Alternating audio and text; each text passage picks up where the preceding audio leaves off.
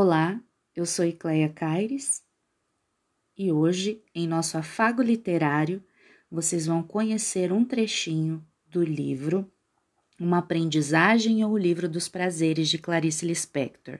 Estamos especificamente na página 22 deste livro que foi publicado pela primeira vez em 1944 e é o primeiro livro da nossa Clarice. Vamos lá. Sua alma incomensurável, pois ela era o mundo, e no entanto viveu pouco. Isso constituía uma de suas fontes de humildade e forçada aceitação, e também a enfraquecia diante de qualquer possibilidade de agir. Aliás, sentia-se humilde demais, era de onde paradoxalmente vinha a sua altivez de pessoa. E que sua altivez, que se refletia no modo flexível e tranquilo de andar, sua altivez vinha da certeza obscura de que suas raízes eram fortes e que sua humildade não era apenas humildade humana.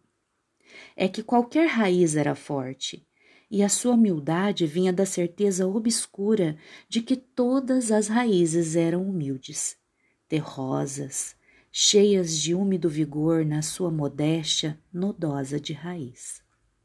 É claro que tudo isso não era pensado, era vivido, como uma outra rápida passagem de luz de holofote na noite iluminando o céu por um átimo de segundo de pensamento, a escuridão. O que também salvara Lore é que sentia que se o seu mundo particular não fosse humano, também não haveria lugar para ela, e com grande beleza ela seria uma mancha difusa de instintos, doçuras, ferocidades, uma trêmula irradiação de paz e luta, como era humanamente, mas seria de forma permanente, porque se o seu mundo não fosse humano, ela seria um bicho. Por um instante, então, desprezava o próprio humano e experimentava a silenciosa alma da vida animal. E era bom não entender. Era tão vasto que ultrapassava qualquer entender. Entender era sempre limitado.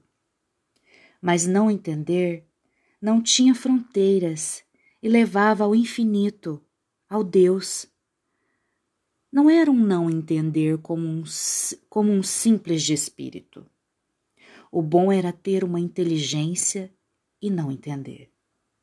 Era uma benção estranha, como a de ter a loucura sem ser doida. Era um desinteresse manso em relação às coisas ditas do intelecto uma doçura de estupidez. Mas de vez em quando vinha a inquietação insuportável. Queria entender o bastante para, pelo menos, ter mais consciência daquilo que ela não entendia, embora no fundo não quisesse compreender. Sabia que aquilo era impossível e todas as vezes que pensava que se compreendera era por ter compreendido errado.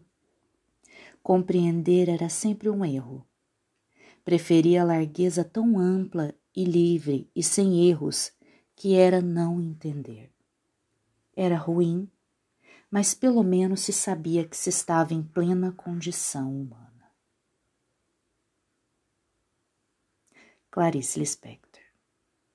Um lindo dia a todos.